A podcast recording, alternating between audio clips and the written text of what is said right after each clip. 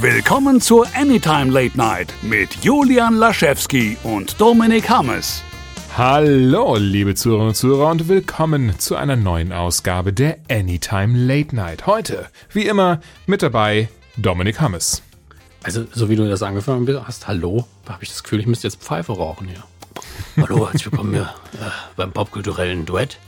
Äh, wir, haben, wir haben Kram.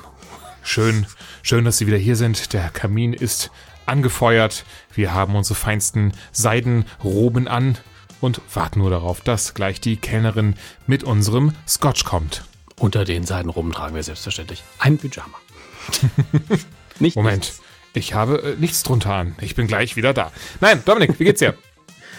ganz okay, ganz okay. Äh, also ich habe vorher im Vorgespräch schon zu dir gesagt, ey, wenn man sich die Nachrichten nicht anguckt, eigentlich alles gut. Ähm, wenn man sich die Nachrichten gerade international anguckt, alles nicht so gut gerade. Das ist nicht unser Thema, aber ich hm. wollte es nur so, ja, vielleicht auch für die Nachwelt. Also wenn man das jetzt ja. in zehn Jahren hört und sich fragt, was war denn Ende Mai 2020 popkulturell los? Dann geht man natürlich auf anytimelatenight.de und scrollt sich runter und hört sich die Folge auch 30 Jahre später noch an. Des, deswegen muss man natürlich klarstellen, die Welt brennt weiterhin. Steht die USA gerade auch noch Kopf wegen dem äh, Tod von George Floyd. Ähm, das kann man bestimmt an anderer Stelle auch nochmal nachlesen. Krisenthemenkomplexe, die hier nicht hingehören. Und natürlich irgendwo passiert auch noch eine Pandemie nebenher. Ähm, alles nicht unsere Themen, aber man darf nicht vergessen, das Gemüt ist immer so ein bisschen eingedrückt. So ganz sanft von hinten drückt immer ja. so eine Hand gegen den Hinterkopf und ist so, ist alles ein bisschen scheiße gerade. Ich bin noch mal gespannt, wie die Welt aussehen wird, wenn äh, Trump Twitter schließt. ich habe also ich habe auf die, dieses dieses diesen Clash habe ich so richtig Bock. Ich weiß nicht warum. Also einfach, weil immer in mir die Hoffnung so schlummert, dass das dann der Schritt ist, wo es in sich zusammenbricht.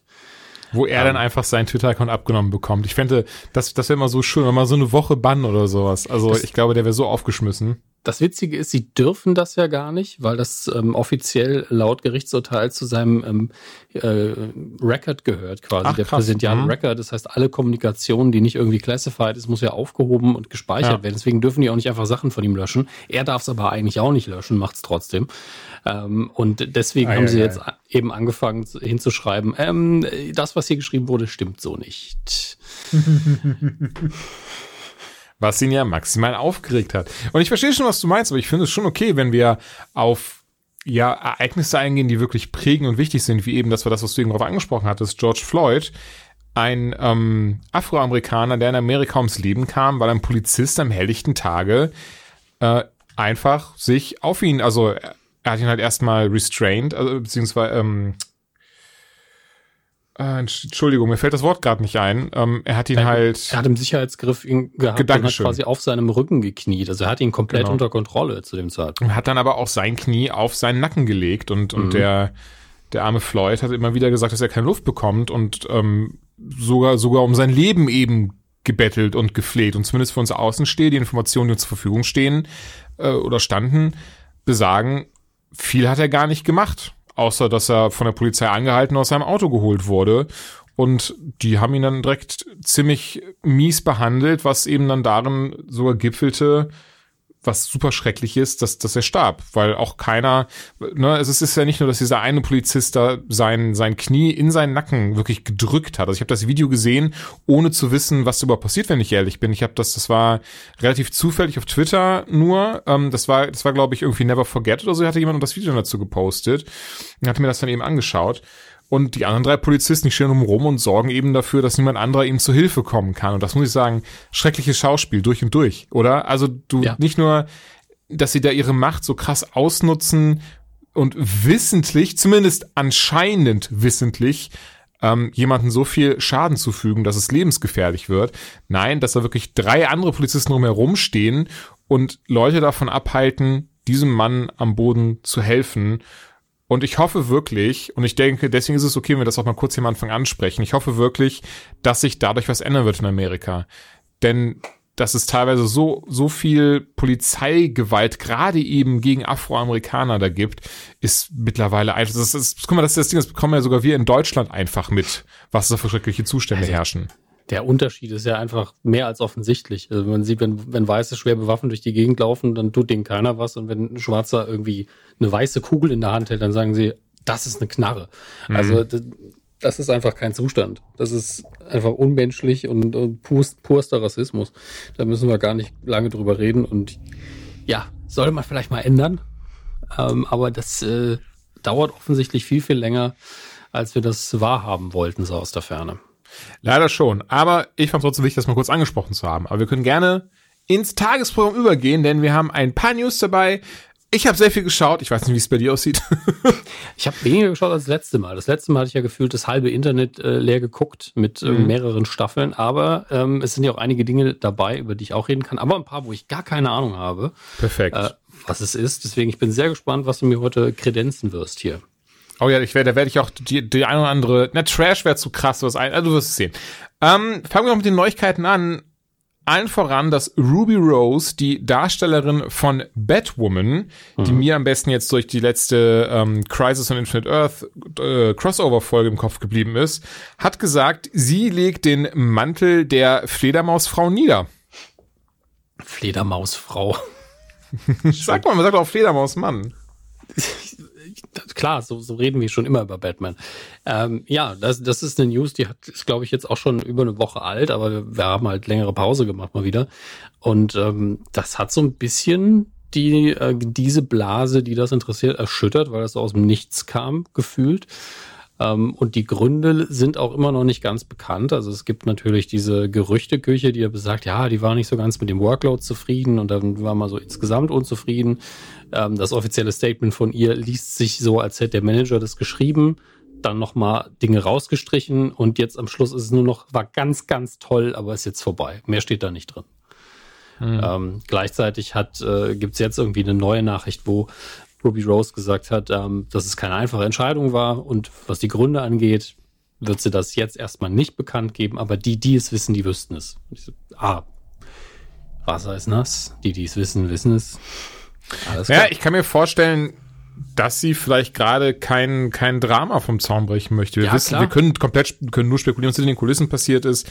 Ähm, von daher, ich möchte es gar nicht, merke ich gerade. Nicht, nicht, dass man sich da in falsche Gewässer bekippt. Nee, also wir ähm, sind ja auch nicht in der Position, jetzt mit dem Finger auf irgendjemanden zu zeigen, nee, zu sagen, die, sie haben definitiv. die Person schlecht behandelt, also egal von welcher Seite jetzt. Ja. Ähm, offensichtlich hat da irgendwas nicht geklappt. Dadurch, dass die Kommunikation so stattfindet, wie sie stattfindet, denke ich auf jeden Fall, ich glaube du auch, das war bestimmt richtig, richtig schlimm für irgendjemanden. Das war bestimmt ein richtig dummer Konflikt. Mhm. Ähm, und hier beschützt man jetzt natürlich auch ein bisschen die Produktion und die einzelnen Personen, die man einfach sagt, ja, ist halt jetzt erstmal so äh, und äh, müssen wir gucken, wie es weitergeht. Und da die Sendung noch sehr frisch ist und man an keinem Punkt angekommen ist, wo man sagen könnte, ja, äh, machen wir den Laden doch einfach dicht oder sonst was, wird einfach neu gecastet. Was ja auch Sinn macht. Ich meine, warum sollten sie jetzt die ganze Serie einstampfen aus diesem Grund? Es ist natürlich ätzend, gerade wenn man eine Hauptdarstellerin verliert, aber es ist ja nicht das erste Mal, dass das ähm, ja in der Serie stattgefunden hat. Und es muss ja, ich meine, ich merke gerade, es ist ja nicht das erste, sogar in Filmen wird das ja gemacht. Bestes ja. Beispiel, Zurück in die Zukunft, über was wir gleich noch reden werden. Hm. Ich merke, das sind wir gar nicht hier in unserem kleinen provisorischen Skript drin, aber reden wir gleich noch drüber, deswegen Dominik merkt zurück in die Zukunft. Ähm, Nein, aber ähm, ja, es wird, wird halt eine neue da äh, Darstellerin jetzt gecastet, neue Protagonistin und ähm, Stephanie Beatrice, ich hoffe, ich spreche es richtig aus, beispielsweise ähm, bekannt aus Brooklyn Nine-Nine, da spielt sie nämlich, ähm, ich, ich habe die Serie schon so oft geschaut, ne? natürlich fällt mir der Name jetzt nicht ein. Äh, ach man, nicht Rosa, Rosa Diaz, Dankeschön, danke Dominik. Rosa Diaz ja, spielt ja. sie da. Ähm, in Modern Family hat sie auch schon mitgespielt, als die Schwester von der Gloria und da heißt sie. Keine Ahnung, Modern Family nie geguckt. Genau, danke dir. Und ähm, ich mag sie super gerne. Also ich hätte rein gar nichts gegen. Ich finde es richtig cool, wenn sie die Rolle übernehmen würde. Äh, ich, also sie sieht halt Ruby Rose, behaupte ich Ruby Rose kein bisschen ähnlich oder so, aber muss es ja auch nicht. Man kann das ja so ein bisschen wie, wie bei Hush weg erklären. Sie, äh, Hush hat sie entführt und ihr Gesicht absichtlich umoperiert, damit sie keiner wiedererkennt. Ja, Aber sind wir ehrlich, das wäre eine ja. typische Comic-Story. Na, natürlich, also Hashtag Comics ist natürlich ein, hat eine potenzielle Lösung hierfür. Das kann ja alles sein, vom Säurebad bis zur OP, bis zu sonst irgendwas. Ich weiß gar nicht mehr, was das war. Ich glaube, genau, das war die, ähm, die äh, Knight Rider-Folge, wo es um wie alles begann ging, wo ein anderer Schauspieler ihn gespielt hat und dann, dann gab es zu dem Autounfall, dann haben sie ihn erstmal genauso operiert, dass er aussieht wie sein Sohn. Wie creepy ist eigentlich der alte Knight? ähm, egal. Auf jeden Fall äh, kann auch die Option auch einfach sein, gar nicht drauf eingehen, es einfach machen. Ja, das gibt's ja auch sehr Wie häufig. bei Prince von Bel Air damals mit der Vivian oder auch bei All unter einem Dach mit der Harriet. Batman. Batman Begins und ähm, The Dark Knight. Ja, also äh, Dingenskirchen, seine, seine Ach so, Rachel stimmt, Dawes. die ja. Rachel Dawes, die ja erst von Katie Holmes gespielt genau. wurde und dann äh, von Nolan, der sich da nie wirklich zu geäußert hat, außer mal so einen kleinen Kommentar in Richtung hölzerne Schauspielerei ähm, von sich gegeben hat und da dann eben mit dem äh, äh, äh, ich hatte ich, oh Mann, der Schwester von Jack Gyllenhaal, Maggie Gyllenhaal, so ersetzt hat. Es ist schön, das ist einfach der, der, die Selbsthilfegruppe der Menschen, die Namen vergessen dieses Mal. Wundervoll. also, also vor allen Dingen, ich habe alle Namen parat und dann fragst du mich was oder ich will was sagen und dann sind sie weg. Dann gehen sie einfach, verstecken es sie ist, sich. Es ist typisch, oder? Das ist auch so, das ist auch genauso wie mit irgendwelchen Wörtern oder Sätzen, die einem nicht einfallen. Dass wir überhaupt reden und Podcasts haben, ist ein Wunder. Das ist schon, das ist schon ein bisschen, bisschen, ja, man merkt, wir haben so ein bisschen äh, Größenwahn. Hä? Wieso Größenwahn? Naja, weil Podcasts so. wohl, ne, egal. Witzig gezündet, auch nicht schlimm. Zurück in die Zukunft. Und zwar Josh Gett, der Schauspieler ist beispielsweise bekannt als Gaston in Schön und das Biest, als äh, Olaf in Frozen 1 und 2 und Olafs große Reise. Äh, bestimmt noch aus ganz vielen anderen Sachen, die ich mir gerade vergesse. Wahrscheinlich merke ich gerade, kommt er auch mit Sicherheit aus irgendeiner Serie. So kommt er mir so, weißt du, so kommt er mir so wie so ein so lustiger Serienschauspieler, der den Sprung zu, zu Filmen geschafft hat. Vielleicht verdrücke ich auch komplett. Ist auch scheißegal. Hat ein sehr schönes YouTube-Format ins Leben gerufen. Mhm. Und das heißt, To, to, ich weiß es nicht mehr. Together, was? Wo, wo haben wir es denn hier? Together äh, Apart oder so. Wir sind einfach super vorbereitet. Reunited Apart, so heißt ja, es. Reunited Apart, das, ich merke gerade, ich habe die Folge heute erst alle gesehen, merke ich gerade. Und natürlich ist mir der Name gerade dann äh, nicht eingefallen. Genau, Reunited Apart, also das Ganze ist auf seinem offiziellen YouTube-Kanal, also einfach Josh Gett bei YouTube eingeben. Mhm. Und ähm, der hatte eine richtig, richtig coole Idee, dass er von beliebten, bekannten Filmen aus der Vergangenheit so viele Schauspieler und ähm, Menschen, die daran, die daran mitgearbeitet haben, Produzenten, Drehbuchautoren, Regisseur, zueinander bringt, zueinander finden lässt und dann ähm, ja, da, dazu dann halt so, so ein kleines Video, so, so, so eine Mischung aus Interview macht, aber auch, dass sie einfach vor ihrer Webcam bekannte Szenen aus diesem Film nachspielen. Das fing an vor einem Monat mit den Goonies, was ich schon echt süß gemacht fand und echt cool war mit äh, Josh Brolin, Sean Austin äh, und wie sie alle heißen. Dann zurück in die Zukunft, das habe ich heute erst gesehen. Und das fand ich richtig schön. Da haben sie, waren sie alle dabei, außer Tom Wilson. Davon gab es noch ein separates Video ein bisschen später dann, weil er leider am Tag der Aufnahme nicht konnte.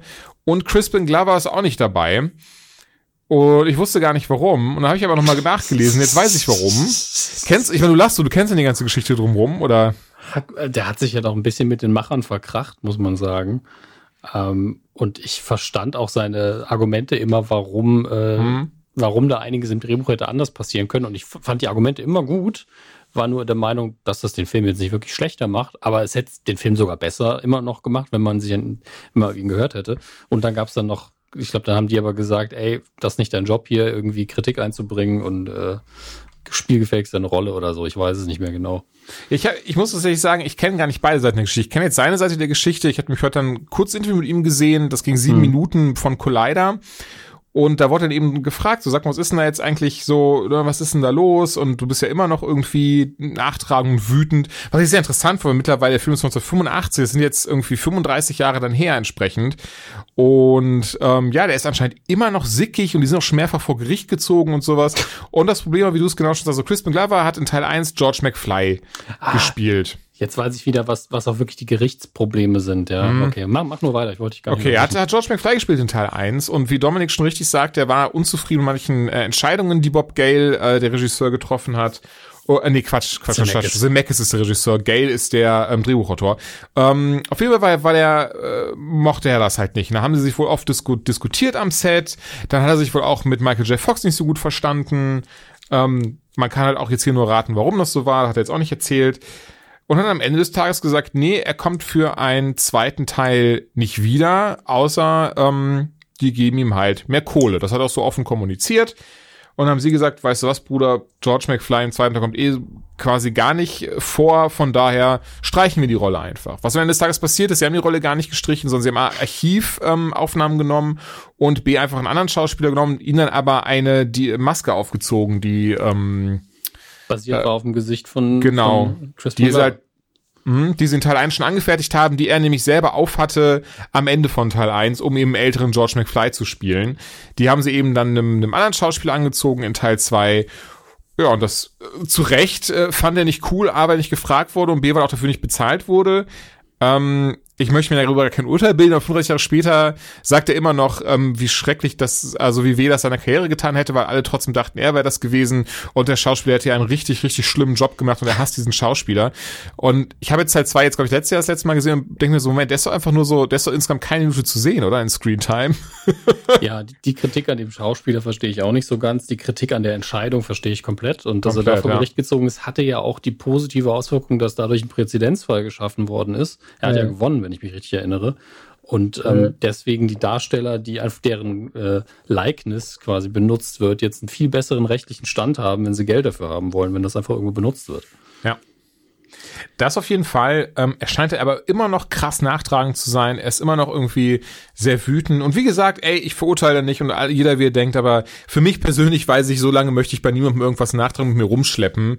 Irgendwann sollte man vielleicht auch für seinen eigenen Seelenfrieden dann ein bisschen ähm, mit sich im Einklang, sondern sich denken, okay, ist scheiße passiert, heutzutage weiß ich es besser und dank mir kriegen jetzt die ganzen Leute Geld, deren, deren äh, Likenisse benutzt werden. Ja, ich denke, das Problem für ihn ist vielleicht, dass er in jedem scheiß Interview gefragt wird. Das kann mit Sicherheit sein, ja. Du musst ich sagen, aber es ist ein gut, guter, ähm, gutes Stichwort, denn It's Time to Go Back to the Future, so heißt das Video von Reunited Apart, das kam vor zwei Wochen raus und fängt eben damit an, dass Josh Gad mit Christopher Lloyd spricht, der ja Dr. Emmett Brown ges gesprochen hat, äh, gespielt, gesprochen hat, gespielt hat und ihn dann, ihn dann fragt so, hey Christopher, wie geht's dir? Sollen wir über äh, Filme reden und dieses und jenes? Und, und Lloyd dann sehr süß antwortet mit ja, aber nicht über Zurück in die Zukunft. Da habe ich schon genug Interviews zugegeben. über alles andere schon. Äh, ja, äh, wo, äh, äh, ja, okay, wo hast du denn noch äh, so mitgespielt? Lass uns über Toonstruck reden. ja, genau das. Ähm, nein, und das ist, kommt dann super süßer, so eine super süße Wendung. Und ich finde es echt schön gemacht, der Geld. Also du merkst, dass er sich richtig Gedanken in dieses, äh, in diese, diese, dieses Format einfließen lässt. Gar nicht im Sinne von so, ey, jetzt sind ja alle da, tata, sondern sie immer zu gewissen Punkten erscheinen lässt und so. Und ich hätte es oft davon zu erzählen und zu schwärmen. Guckt es euch selber an, wirklich wunderschön, richtig, richtig cool gemacht. Und deswegen freue ich mich auch auf Sonntag. Genau, heute hat er einen Trailer zu veröffentlicht und Bescheid gegeben. Ey, am Sonntag machen wir das Ganze wieder. Und zwar mit den Darstellern von Herr der Ringe. Und der Trailer davon ist schon richtig schön gemacht, wie wir ihn, Sir Ian McKellen sehen, wie er eine ganz bekannte, ein ganz bekanntes Zitat von Gandalf zum Besten bringt. Und entsprechend, ihr Lieben, Josh Getz YouTube-Kanal unbedingt anschauen. Schöne, schöne Sachen drin. Gibt auch eine Folge zum Beispiel mit Tom Hanks zum Film äh, Splash heißt, ich weiß gar nicht, wie er im Deutschen heißt. Ich glaube, Meerjungfrauen küsst man nicht, kann das sein? Kann sein. Es gab ja auch noch den mit Cher, Meerjungfrauen küssen besser, deswegen gucke ich jetzt mal schnell nach. Ja, den habe ich damals als Kind gesehen, seitdem nie, nie wieder. Gar nicht Jungfrau, auf dem Schirm gehabt. Eine Jungfrau am Haken. So eine, heißt es. eine Jungfrau am Haken. Da weiß ich gerade nicht, was ich meinte, welchen Film. Aber es gibt auch Meerjungfrauen küsst man nicht. Ähm, ja. Tatsache ist auf jeden Fall, dass Splash auf, auf Disney Plus ist und man die Haare von der Hauptdarstellerin einfach länger gemacht hat, als sie irgendwann nackig Richtung Meer geht und man ihren Popo zu sehr gesehen hat. Und das war für Disney Plus dann zu hart 2020. Ja. Deswegen die Haare von Daryl Hannah ganz schlecht CGI-mäßig verlängert. Ah. Ja, das hatte ich, das hatte ich auch gesehen, die, die Vergleichs, Vergleichsbilder. Die habe ich auch gesehen. Man braucht kein Vergleichsbild. Also man sieht einfach, wie dumm das aussieht. Ja, natürlich, aber ich, ich habe jetzt nicht extra das Ding angemacht und nachgeschaut, das meinte ich nur. Aber ja, ähm, Josh Gates Kanal, schöne Sachen. Ich freue mich sehr auf Sonntag auf die Herr der Ringe Reunion. Ja. Und bin gespannt, wie sie das umsetzen werden. Eine weitere, ja.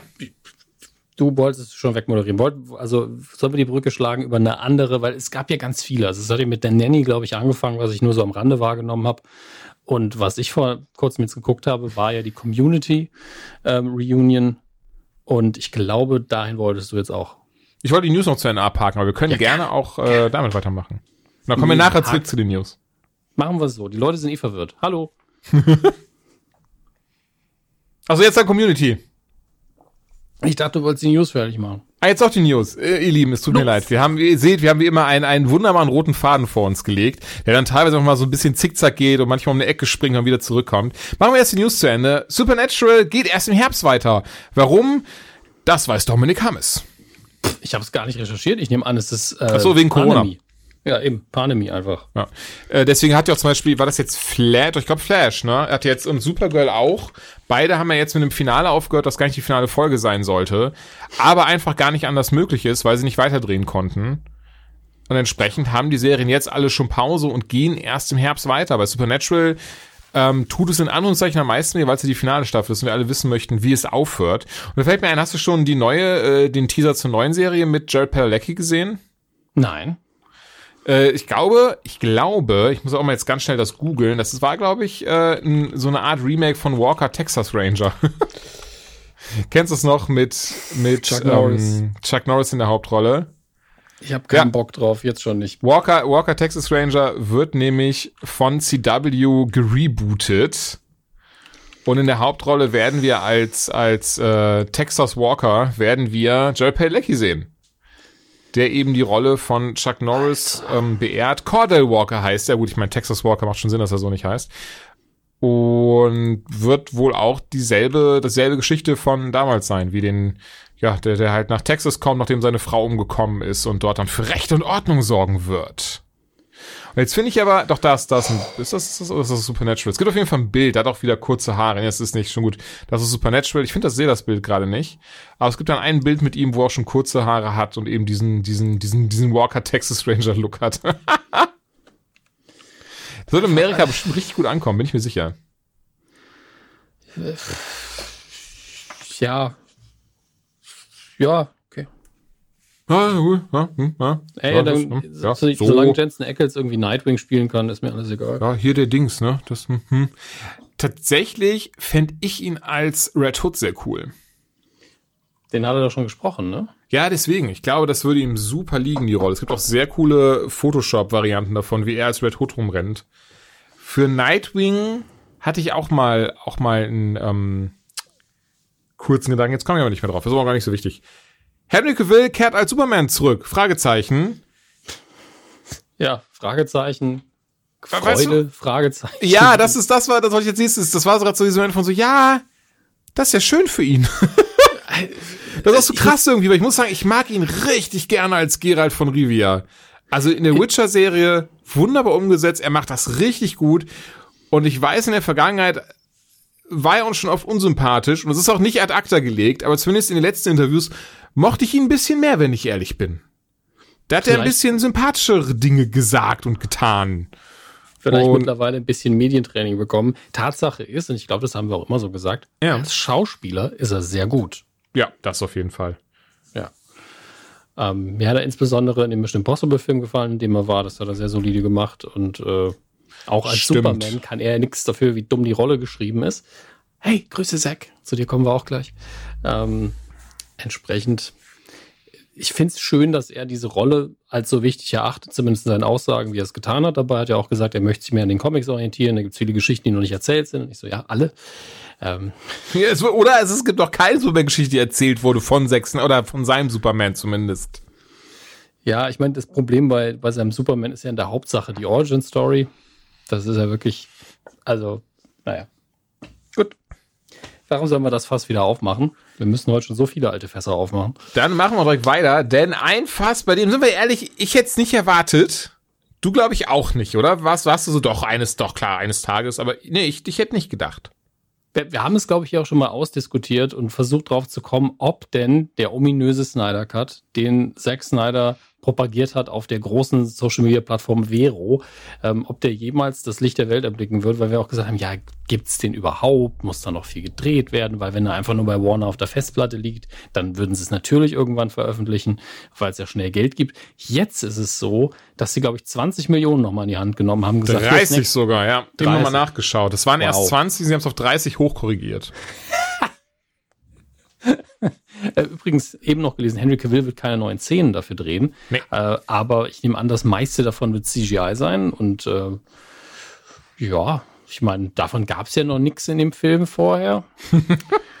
Äh, ich, wir wissen halt, also das ist halt die Sache, wir wissen nicht, wie der Stand ist. Es kann, an welchem Zeitpunkt man wirklich gesagt hat, nee, Snyder macht es nicht, wie fertig der Schnitt an sich war, ob man dann nur hätte das CGI nochmal quasi in die Postproduktion schicken müssen ab welchem Zeitpunkt Joss Whedon da wirklich übernommen hat. Das ist alles unklar. Das wissen wir alles nicht. Wir wissen nur, dass Zack Snyder wohl eine Vision im Kopf hatte, weil er hatte den Job ja auch, also wird das stimmen.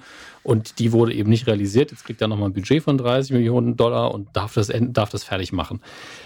Ich stehe da ein bisschen zwiegespalten, weil einerseits bin ich so, ey, wem tut's weh, wenn es noch eine Version von diesem Drecksfilm gibt? Schlechter machen kann man immer noch. Ich erwarte da auch nichts. Ich hoffe tatsächlich, dass er nicht so gut ist. Es spielt aber keine Rolle, denn diejenigen, die jetzt die ganze Zeit den Cut gefordert haben, werden ihn eh aus Prinzip besser finden. Moment, ähm, du hoffst, dass er nicht ja. so gut wird? Ja, tatsächlich hoffe ich das. Aber warum? Ähm, da profitieren wir, wir doch eh alle von. Ja, nee, eben nicht. Äh, wir haben ja eh schon diesen dummen Präzedenzfall, dass, und das waren die wenigsten, die danach geschrien haben, den zu veröffentlichen, hm. die so laut und lange geschrien haben, indem sie wirklich jeden Kommentar, den sie irgendwo geschrieben haben, einfach als Hashtag Release the Snyder Cut gemacht haben. Ähm, by the way, Epstein didn't kill himself. Ähm, und ja, anderes Thema, viel wichtiger. Ähm, aber die haben halt so lange Druck auf Warner gemacht und ich vermute tatsächlich, dass die Pandemie auch was damit zu tun hat, dass sie sagen, ey, wir müssen ja irgendwie Kram noch produzieren und da müssen wir nicht so viele Leute in einen Raum einsperren, macht es mal. Ähm, dass die jetzt ihren Willen bekommen haben, ist einfach scheiße. Genauso äh, wie man ja durchaus, wir auch gemutmaßt haben, dass Episode 9 von Star Wars unter anderem deswegen so aussah, weil sehr viele Leute sehr lange und laut geschrien haben. Und das ist einfach entgegen jeglicher kreativer Leistung. Also wenn du immer auf die Leute hörst, die laut schreien und sagen, buh, das ist Dreck, macht es anders, dann entsteht dabei keine große Kunst. Ich weiß, wir reden über Popkultur und Unterhaltung, aber diese, diese beiden Beispiele zeigen ja, wie sie jetzt schon sind, sowieso schon, dass es manchmal besser ist, wenn man mit was rausgeht, womit erstmal nicht jeder zufrieden ist, was aber eine runde Sache ist. Und ich bezweifle, dass das, was jetzt da kommt, was Geileres sein wird als der Justice League von Joss Whedon slash Zack Snyder. Es wird einfach auch schlimm.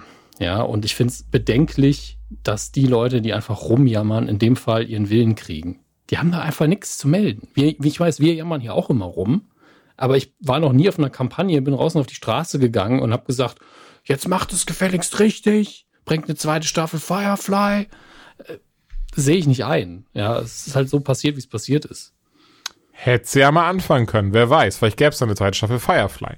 Ja, die könnte aber auch schlecht sein. Die hatte nie die Gelegenheit, schlecht zu werden, die Serie. Ich stimme dir aber zu unter dem Aspekt, dass gerade Episode 9 man das eben sieht, wohin es führen kann, wenn man dieser Minderheitenstimme, bitte nicht aus dem Kontext reißen, zu viel beimisst.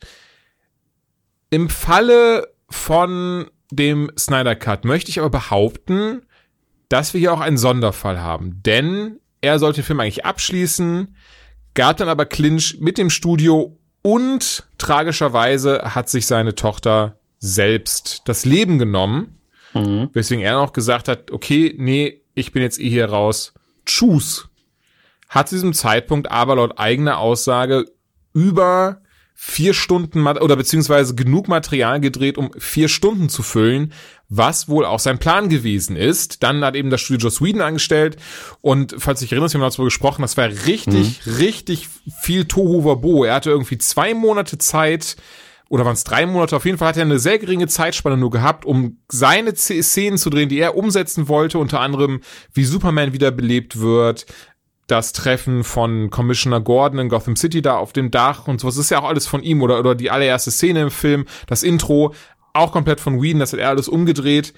Und entsprechend diesen zwei, drei Monaten hatte auch nur das CGI-Studio Zeit, also ja, eben die, die digitalen Effekte umzusetzen. Während jetzt diese 30 Millionen, der große 30 Millionen, wird wohl ans Effektestudio ähm, fließen, die auch ähm, nicht Endgame, lass mich nicht lügen, aber irgendeine andere, oh, jetzt fällt mir, fällt mir der Film gerade nicht ein.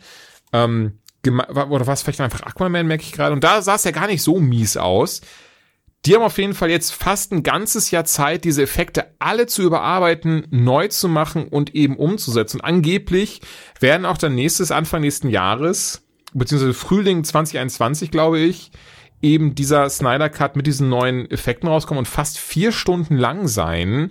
Und wenn man dem guten Zack glauben darf, eigentlich nichts von dem drin sein oder über, überbleiben, was wir jetzt in Justice League kennen. Ey, ich verstehe vollkommen deinen Gedankengang, wo das herkommt, möchte aber argumentieren wiederum, dass wir hier wirklich einen Sonderfall haben. Auf der anderen Seite stimme ich dir aber trotzdem zu und sage, deswegen finde ich es auch gerade richtig schwachsinnig, wie man gerade von einer Seite auf einmal so Sachen kommt wie Release the Ayer Cut. Das ist ja, also hier David Ayer, der Suicide Squad verbrochen hat, dass jetzt das in, der, in, die, äh, ne, in die Welt geschossen wurde. Dann gab es noch einen anderen Film, wo die Leute auch gesagt haben, ja, aber wenn Snyder das macht, dann brauchen wir jetzt unbedingt von dem und dem Film eine Cut. Und genau da stimme ich dir zu.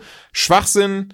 Und außerdem, hoffentlich wird das nicht passieren denn dann wird den Leuten noch viel mehr Macht geben und viel mehr gezeigt. Guck mal, wenn ihr einfach laut genug heult und äh, unbedingt, weiß ich nicht, äh, die My Little Pony im, im, im nächsten ähm, Avengers haben wollt, dann müsst ihr nur ganz laut schreien und einen Hashtag im Internet verbreiten, dann passiert das auch.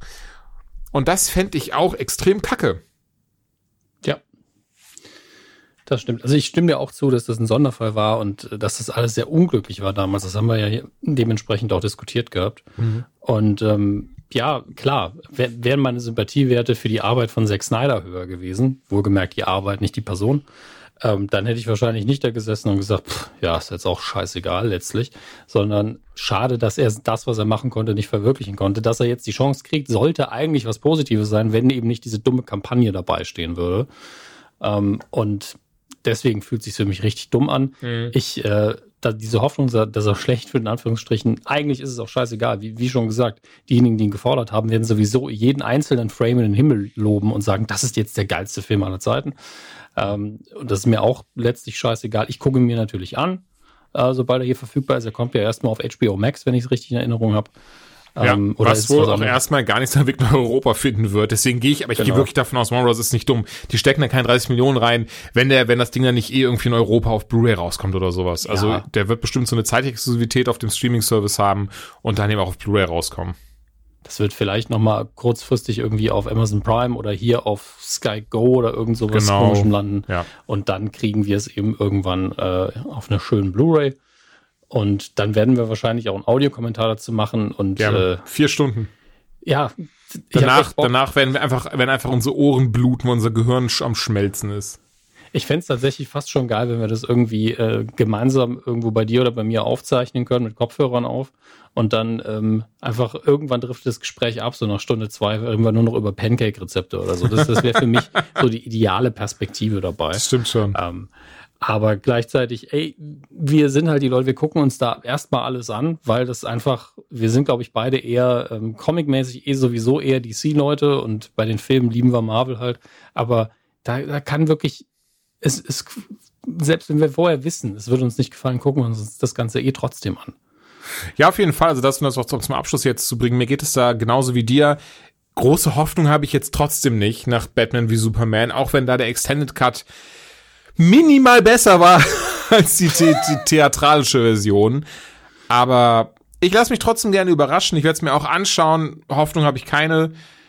Hinzu kommt, dass man ja auch im, Hinterge im Hinterkopf haben muss, Ben Affleck wird nicht wiederkommen. Ezra Miller steht gerade in den Stern, ob überhaupt Flash weitermacht.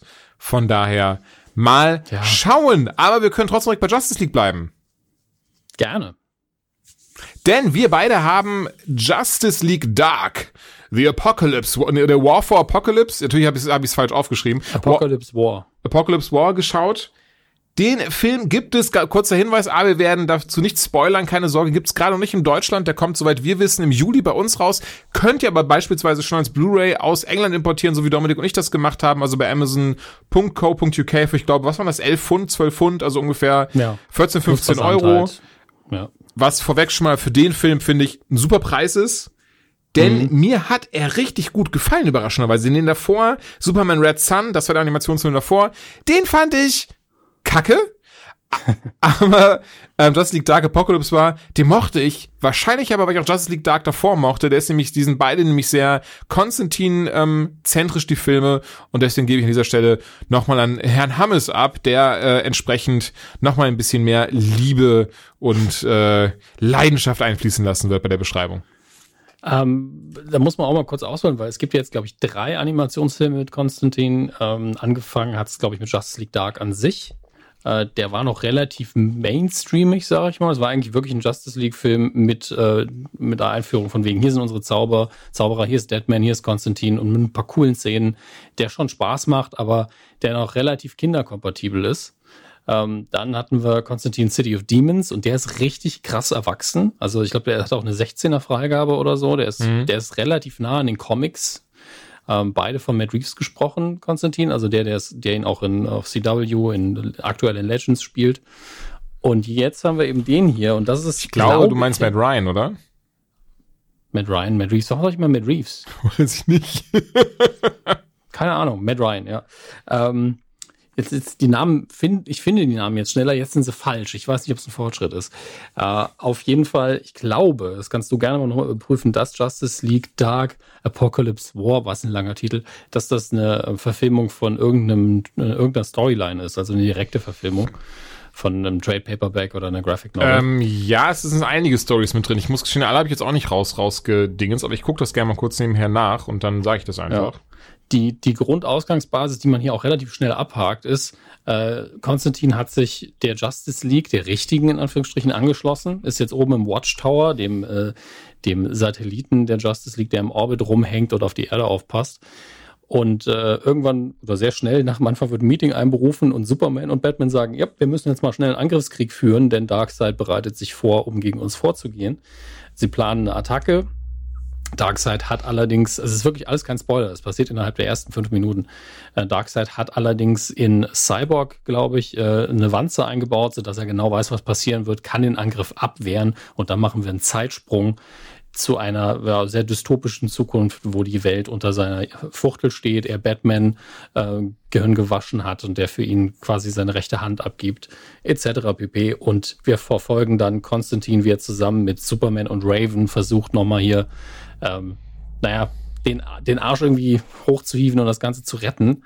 Ähm, ist natürlich ein, ein Himmelfahrtskommando irgendwo und natürlich geht es auch nur halb gut aus am Ende.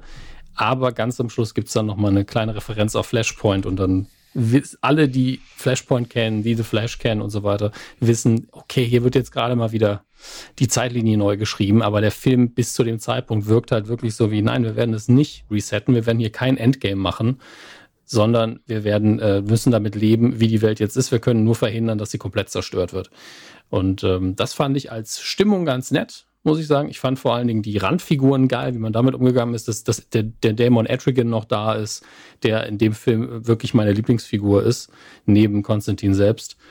Ähm, aber das Ganze ist extrem konstruiert dafür, dass man so viele geile Momente danach bekommt. Allein diese Sache, dass Batman und Superman beide sagen, ein Angriffskrieg ist eine super Idee, ist in dieser Kürze nicht im Charakter der beiden angelegt. Ja, also gerade bei Superman ist es so ein ganz seltsames Ding, ähm, aber es ist zumindest verständlich im Gesamtkontext. Das muss man halt fressen. Gleichzeitig ist aber auch so ein wichtiger Plotpoint, dass Konstantin einfach wegrennt vom großen Kampf. Er selber nicht versteht, warum und es wird auch nie aufgelöst. Also es wird nie geklärt, warum er in dem Moment sich verpisst hat am Anfang. Und das hat mir wirklich so ein bisschen übel aufgestoßen. Da hätte man ja mit der Figur noch was Geiles machen können. Also du, du ich stell, ich stell dir frei, das zu schneiden, weil ich auch nicht bloßstellen möchte. Man hast du an einer ganz ja. wichtigen Stelle nicht aufgepasst. Okay. Es wird tatsächlich. Nee, nee, nee, das wäre ein krasser Spoiler. Ich, jetzt, ich okay. werde hinterher sagen, keine Sorge, ich werde es euch nicht erzählen. Es wird aufgeklärt, doch, doch. Okay, dann, dann habe ich es wirklich verpasst, weil ähm, er ja selber sogar im Gespräch, dann lügt er eben, ist halt Konstantin, noch sagt, er weiß selber nicht, warum er abgehauen ist genau, in dem Moment. Das kann man, das können wir zumindest sagen, er lügt. ja, ich meine, es ist Konstantin, er ist nicht der ehrlichste Charakter auf der ganzen Welt, aber das muss man auch sagen. Zum einen wegen des Sprechers natürlich, äh, weil Matt Ryan das einfach gut macht und weil es auch konstant Konstantin-mäßig geschrieben ist, ist das einer der besten äh, Konstantins, die ich bisher gesehen habe. City of Demons ist auch sehr nah dran, aber der hat noch mal so ein richtiges Gruselflair. Die einen verbinden das ganz stark natürlich mit Hellblazer, die anderen nicht so. Ähm, ich könnte mich jetzt nicht entscheiden, was ich lieber habe. Aber hier hat man dafür eben auch noch die ganzen anderen Helden. Äh, wir, wir bekommen auch eine schöne Variante, finde ich, von den ganzen Bösewichten. Und das ist ja eins meiner liebsten Szenarien, wenn die klassische Rogues Gallery einfach sagt, ja, wir kämpfen jetzt auf der Seite der Guten, weil es gibt keine andere Seite mehr eigentlich. Hm.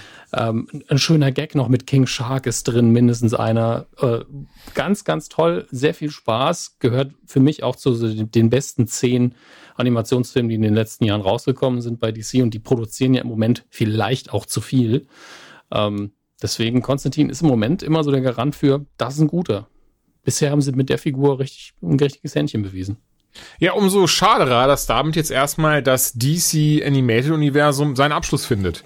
Nicht in der Form, ähm, also keine Sorge, also für die Leute, die es auch gucken, so wie wir, da wird wieder was Neues kommen, aber eben mit dem jetzigen Zeichenstil und Autoren und Pipapo ist jetzt Schluss. Ich weiß nicht, wie genau lange Pause sein wird, aber ähnlich über den Comics, wie damals bei New 52 oder wie eben dann auch ähm, das, das, das Reboot, wie hieß jetzt mal das Reboot, Dominik? Verdammt, verdammter Mist das mir eigentlich recht gut gefallen hat. Nachdem New 52 Moment. wieder gesagt wurde, nee, das gibt's doch nicht mehr, mit The Button und sowas. Die Geschichte hat mir alle gut gefallen. Ähm, Doomsday Clock? Ich weiß es nicht mehr. Nee, nee, Doomsday Clock Countdown. ist ja die Reihe. Ähm, oh, meine Güte. Ich gucke einfach mal. Äh, ganz kurz noch, ich habe mal nachgeschaut. Äh, ich muss, ich bin so ehrlich, ich habe mich vertan. Ich dachte, das wird auf einem anderen Comic basieren, aber äh, das Ding heißt nicht äh, Apocalypse War im, im Comic-Universum, sondern einfach Darkseid War. Darauf mhm. basiert aber eben die Story, macht ja auch Sinn, zum größten Teil. Da gab es auch noch eine Anspielung eigentlich, äh, korrigiere mich, wenn ich falsch liege, aber ich dachte, Frank Miller hätte diese Idee erfunden, dass der Flash dazu benutzt wird, um einfach einen Generator anzutreiben. Das, das ja kann, kann sehr gut sein, doch, doch. Entweder war es Dark Knight Returns oder Dark Knight Strikes Again. In einem von beiden hm. findet er ja The Flash und der ist einfach auf dem Laufband die ganze Zeit schon völlig ausgemergelt ich glaube, es ist der zweite, also Strikes Again, der leider nicht so gut ist insgesamt, aber die Idee war sehr stark. Und die ja. hat man hier einfach eins zu eins mit eingebaut, weil es einfach so ein schönes Bild auch ist. Ähm, was für mich auch immer die Utopie von allen Kraftwerken so belegt, dass es immer unterm Strich, auch bei einem Atomkraftwerk, was macht ihr dann mit dem, mit der Atomenergie? Wir machen Wasser heiß und dann, und dann das verdampfende Wasser treibt dann Ventilatoren an. Ah, das ist ja Hightech. ähm, Rebirth, DC Rebirth. Lohnt sich. So hieß das dann. Aber ja, ich meine, ich würde sagen, ganz ehrlich, ich will jetzt im Film gar nicht mehr noch ähm, sagen, bevor ich irgendwas verrate.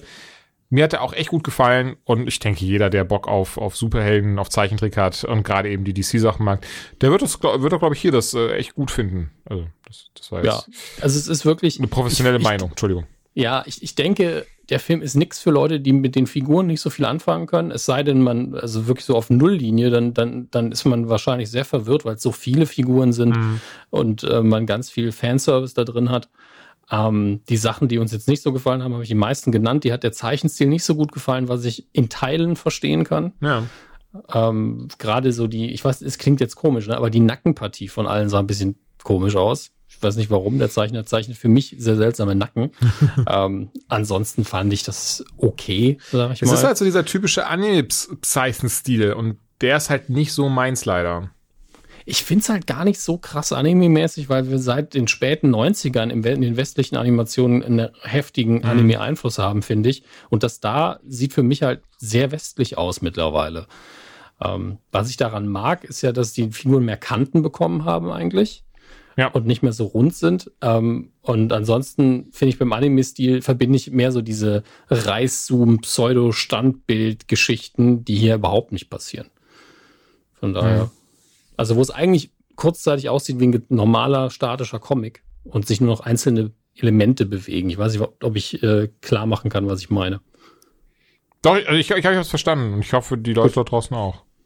Ich hoffe es auch.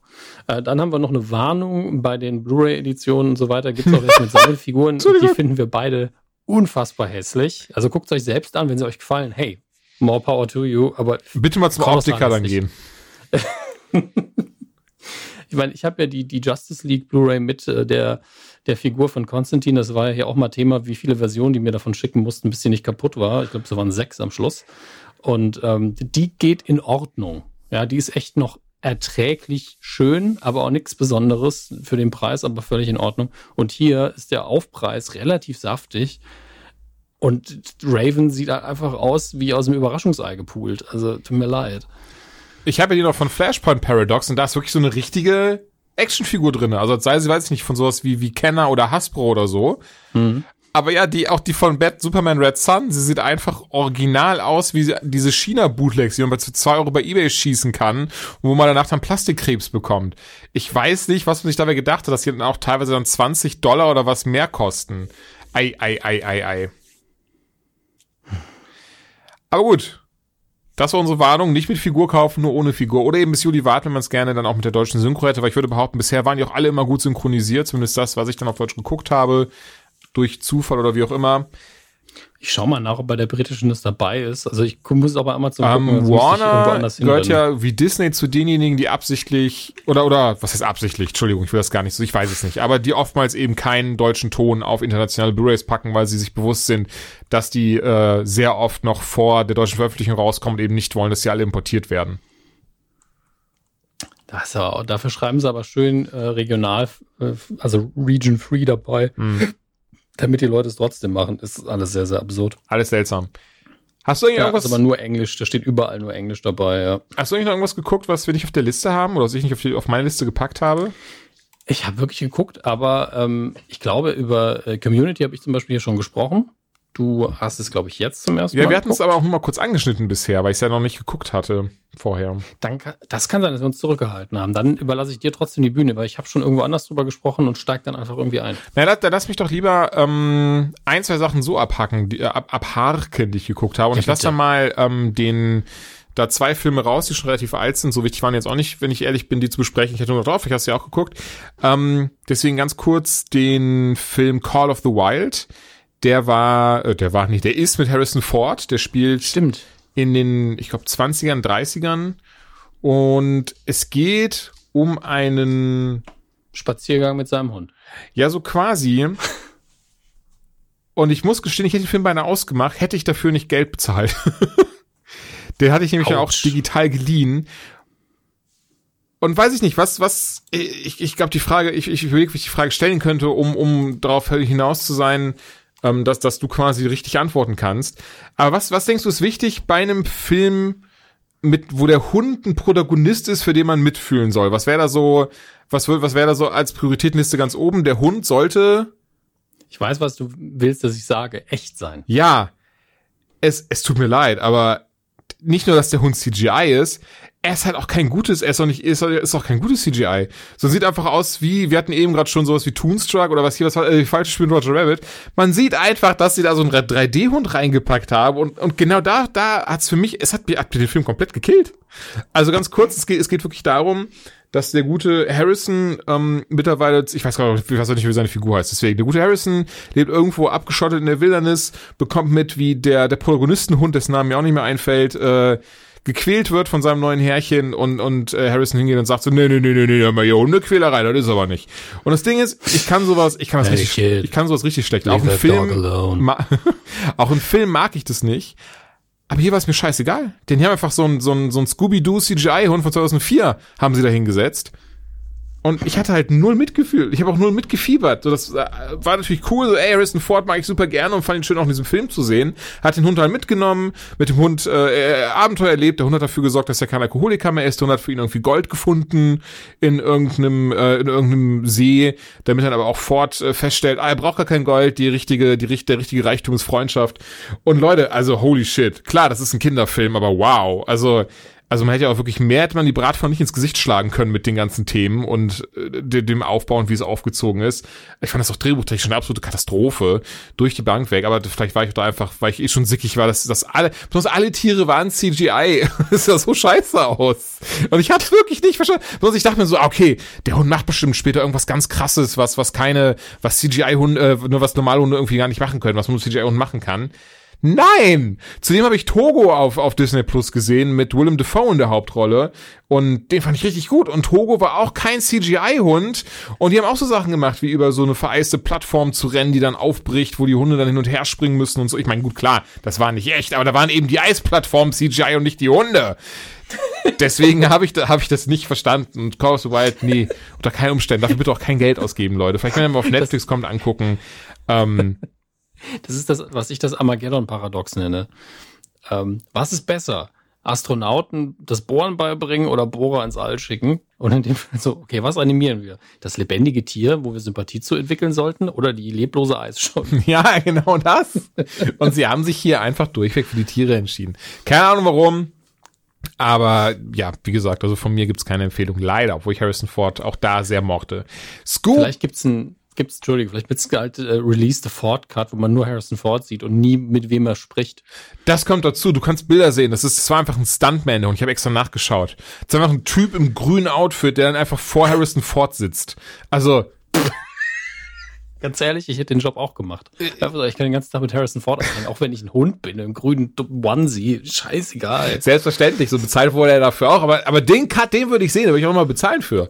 Einfach wie Harrison Ford äh, mit jemandem spricht, der im grünen Onesie da rumsitzt und so tut, als sei er ein Hund.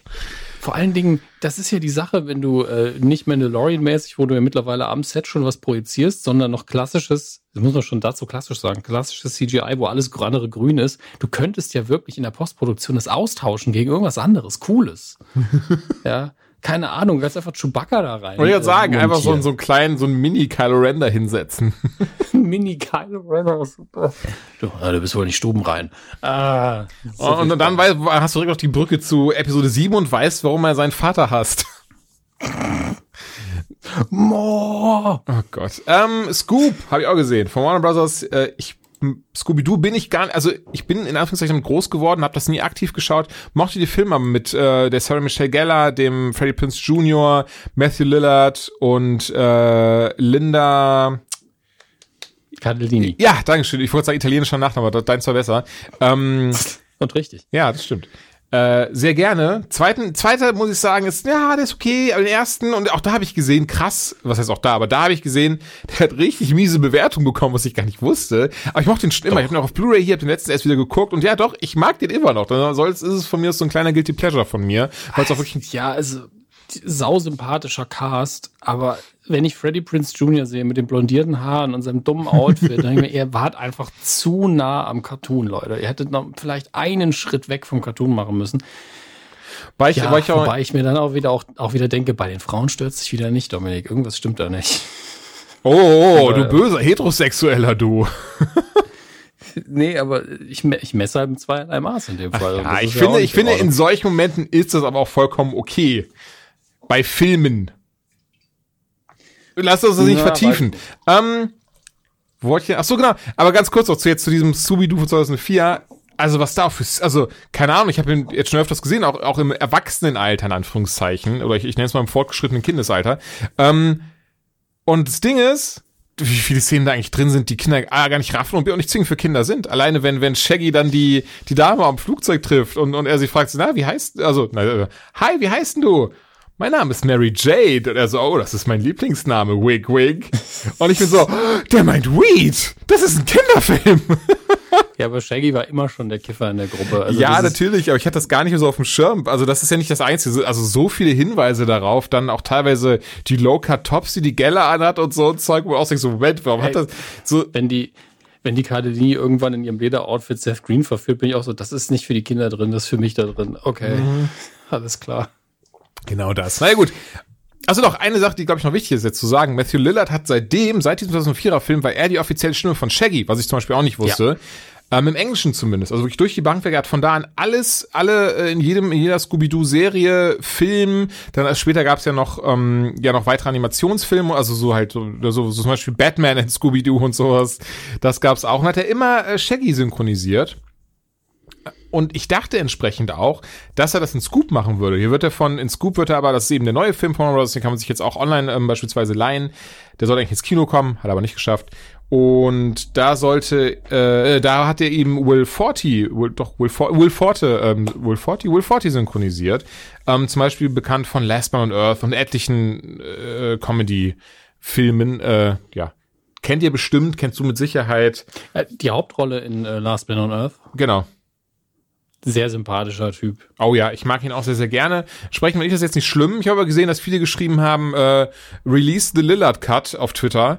Und ähm, Als Gag finde ich es okay, aber ist halt problematisch. Aber das ist ja das Gleiche mit Kevin Conroy. Wie viele Leute sprechen Batman gut? Sehr viele. Wen möchte jeder hören? Kevin Conroy. Das Mhm. ja, das stimmt, aber da, ich glaube, da ist mal ein bisschen, also ja, beziehungsweise Punkt, hast recht. Ähm, aber hier gab es wohl so ein richtig, gab es so, ist doch egal. Auf jeden Fall spricht ihn jemand anderer. Ähm, mich hat es jetzt nicht gestört, viele Leute hat es anscheinend gestört. Was mich gestört hat, ist, dass das Drehbuch absolute Scheiße war, dass die Animationen, also das ist, das ist so ein gerade, also das ist auch ein Animationsfilm in, ich weiß nicht, Vollpress-Animationsfilm nenne ich ihn jetzt. Und dir einfach mal so eine Minute, so eine Szene mit einer von Toy Story 4 vergleichen. Nicht vom Inhalt her, nicht vom Drehbuch her, einfach von dem Animationsstil her und äh, von der Qualität, von der Qualität des CGI her. Und ähm, damit ist die Sache dann gegessen. Ich meine, das soll, soll bitte nicht falsch verstehen. Es geht mir gar nicht darum, dass das irgendwie, das muss jetzt genauso geil aussehen und dieselben Animationen haben und das soll genauso viel Liebe zum Detail besitzen. Nee, muss es nicht, aber dann soll es bitte ein gutes Drehbuch haben und das hat's auch nicht. Dann soll es vielleicht auf irgendeine andere Art und Weise bestechen. Und auch das tut es nicht, was ich sehr schade finde, weil du hast da eben dann Will Forty drin, du hast da Mark Wahlberg äh, drin, der seine Stimme leiht. Du hast da zig andere sehr bekannte Schauspieler drin. Und das ist wirklich, ich meine, klar, sorry, ich bin 31 Jahre alt, der Film ist ab null und äh, Zielgruppe sind 6- bis 12-Jährige. Schon okay, aber trotzdem kann ich, erfreue ich mich an solchen Filmen, wie ihr alle wisst. Und auch, wie gesagt, die ersten beiden Scooby-Doo-Filme finde ich richtig klasse und da war ich, ich war persönlich enttäuscht von Scoop und weiß ich nicht, hätte mir da trotzdem irgendwie mehr gewünscht, dass man da nicht nur auf, auf, auf, auf, auf komplett Kinderfilm geht und mit, ja, Kinder sind dumm, wir müssen alles doppelt und dreifach erklären und immer wieder betonen, wie wichtig Freundschaft ist. Ähm, ja, hm, kann man machen, muss man aber nicht. The Assassination of Gianni Versace, Entschuldigung. The Assassination of Gianni Versace. Hast du das gesehen? Das war American Crime Story, die zweite Staffel. Die erste war ja das ähm, O.J. Simpson-Ding. Das, das kennst du ja, Ich habe ne? beides nicht Ach nee, das hast du auch nicht gesehen, okay. Da habe ich, glaube ich, damals auch schon drüber alleine gesprochen gehabt. Mann. Ähm, zweite Staffel ist The Assassination of Gianni Versace. Letztes Jahr kam das Ding schon raus, was ich gar nicht wusste. Habe es zufällig auf Netflix entdeckt und wir haben es, glaube ich, in zwei Tagen so durchgebinged, weil es sehr spannend war. Hat ähm, von zehn Folgen zwei Stück, die super langweilig sind. Der Rest aber gut, das sind so Filler-Folgen, das merkt man. Ähm, ich war ein bisschen irritiert, das wird nicht chronologisch erzählt, sondern es fängt mit dem Ende an und geht dann so ein bisschen Benjamin Button-mäßig, geht dann rückwärts, bis es dann am Ende aber wieder so diesen Umschlag macht auf ganz am Anfang und dann von ganz am Anfang zu, ah, jetzt macht's Klick, deswegen ist der ein Hurensohn und hat äh, Gianni Versace umgebracht. Und ähm, dann sind wir wieder am Ende. Mochte es aber sehr. Ich bin ja eh jemand, der so True Crime, True Crime Sachen gerne mag, auch gerne mal abends auf YouTube dann so diese, diese dummen äh, Ami, Doku-Sachen schaut, das habe ich glaube ich schon mal schon mal davon erzählt, wo ich immer wieder denke, wie unfassbar respektlos die teilweise sind und wie reißerisch die aufgezogen sind, weil dann irgendwie so so diese Chris Hansen oder so da steht und, und dann so und dann hast du erstmal so so so ein Bild ne, von wo dann so ja, die Eltern wurden umgebracht und so ein Zeug. Und und dann hast du dann also die so ja und dann äh, And the daughter called the police. The police arrived, and you don't, uh, and you won't guess what happened next. So war so immer denke so, boah Leute, aber es sind, es sind einfach Menschen gestorben. Wir müssen das doch nicht immer so, als wäre das so ein Sherlock Holmes Ding so aufziehen. Ist immer so krass. Also ich finde es aber auch lustig, wenn er die Leute dann interviewt. Das hat, kennt ihr bestimmt, also weiß nicht, ob du das auch kennst, das kennst du der ein oder andere. Das sind immer sehr lustig, weißt du, nicht, nicht nur diese Catch a Predator Sachen, die sind teilweise sehr verstörend, aber auch dann so, so diese Momente, äh, wenn er dann so mit jemandem bespricht, so, so you found your wife dead in the living room and what did you do? I poured a glass of milk. So you didn't call the police right away. No, I did not. Why didn't you? Und dann geht das halt so die ganze Zeit so hin und her. Oder, oder auch irgendwie so, so diese Als Sachen. Sketch finde ich ja super. Ja, oder, Aber oder auch so ganz, typisch Family Guy mäßig. ja, ja, so ein bisschen. Auch so krasse Sachen, wenn so eine Frau so irgendwie ihre Kinder in der Badewanne ertränkt hat und sowas. Und dann, dann gesagt hat, guckt er auch mal so, vor allem die Kamera und dann so, and that's when she snapped. so, boah, Bruder. Gibt eine Zeit, Zeit und Ort für alles. Hier, das ist beides falsch gewesen. Aber naja, ich muss trotzdem finde das immer sehr faszinierend, diese, diese, diese Geschichten. Bisschen dumm für mich, die immer vorm Einschlafen zu schauen, weil ich da meistens nicht mehr einschlafen kann. Ähm, aber das ist ein anderes Thema. Auf jeden an. Fall The Assassination of Gianni Versace, bei der ich gar nicht wusste, dass, dass er gestorben ist, weil ich aber auch für Mode überhaupt keinerlei Interesse über habe. Deswegen ziehe ich mich auch immer an wie ein 16-Jähriger.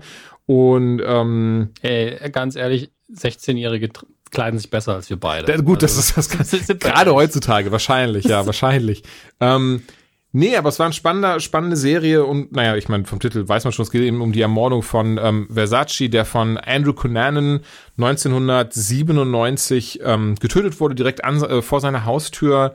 Und ähm, Cunanan zeitlang der meistgesuchteste Verbrecher auf der Most Wanted Liste des FBI war. Und wenn ich es richtig im Kopf habe, ich hoffe, ich habe es richtig im Kopf, wurde durch ihn überhaupt erst diese Liste ins Leben gerufen. Und zu seiner, wer, wer ihn damals gesch- geschnappt hätte, hätte 10 Millionen Dollar bekommen. Und die Serie rollt eben auf, warum hat er ihn umgebracht, woher kannte er ihn überhaupt, ähm, wer ist dieser Kunanen und ähm, ja, wen hat er noch so umgebracht, weil er ist, ja, er ist ein Serien Serienmörder gewesen. Ähm, ja, sehr spannend, sehr tragisch. Man hat zum Glück, sage ich mal so, keinerlei Mitleid mit dem Mörder durch die Bank. Also das finde ich immer wichtig, dass in solchen Serien, du weißt bestimmt, wie ich das meine, wenn nicht dieser Moment aufkommt von so, ach der Arme, natürlich hat er 13 Menschen umgebracht. Also wer ja, als das, Kind... Das reicht einem schon, wenn es in Fiktion passiert und dann irgendwie der absolute Triebtäter dann so, ja, aber ich kann es schon irgendwie, also der hat ja auch Sorgen. ja, natürlich. Der hat ja auch Sorgen. Ja, ja wie soll er, wie soll er denn sonst wie, Sex wie, wie haben? Yes oder, oder so, sowas. Oder wie, wie heißt das Ding? Ich weiß nicht mal, diese Netflix-Geschichte, wo dieser Stalker-Typ und, und ganz viele dann so, ach, der ist aber schon süß. Ja, klar, seine Absichten aber nicht. Das ist wie mit Joker und Harley. Wenn du diese Hashtag ja. Musst du fast, Moment, was? Naja, auf jeden Fall sehr gute Serie. Ich glaube, mehr muss ich dazu gar nicht sagen, weil sonst würde ich irgendwie anfangen, dem Plot zu verraten, zu erzählen. Ich finde es sehr spannend, diese Kulissen zu blicken. Ähm, ich weiß ehrlich gesagt nicht, wie viel davon echt ist. Hab mir hinterher einen Artikel durchgelesen von, boah, schieß mich tot, irgendeiner bekannten Publikation, aber die halt so ein bisschen verglichen hat mit Dingen, die man weiß, die, also Fakten, die man kennt und Sachen, die in der Serie erzählt worden sind. Vieles davon stimmt wohl. Ähm, die Familie Versace versucht immer noch dagegen vorzugehen, gegen die Behauptung, ähm, dass Kunanen und eben Gianni sich im Vorfeld kannten, was aber laut Serie mhm. eben so ist. Auch in mehreren ähm, äh, Momenten im, im, im Leben haben sie zueinander gefunden.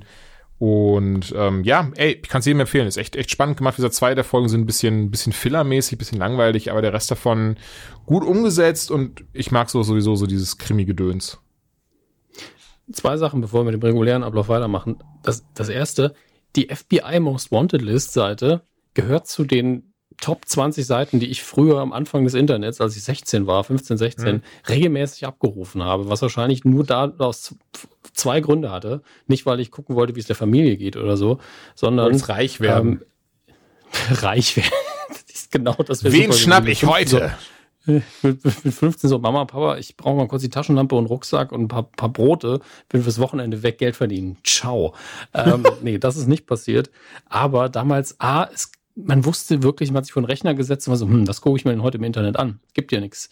Ähm, und das andere war Akte X. Da kam das natürlich mal vor. Und dann sieht man diese Seite und dann geht man seinen Rechner und kann genau die gleiche Seite aufrufen. Und dann scrollt man da durch und liest so, okay, Osama Bin Laden, damals ja schon, was hat der gemacht? Okay, was hat der gemacht? Wie lange sucht man den? Oh Gott, seit den 70ern. Das war schon creepy. Das war mal schon faszinierend aber, andere, aber auch. Ja?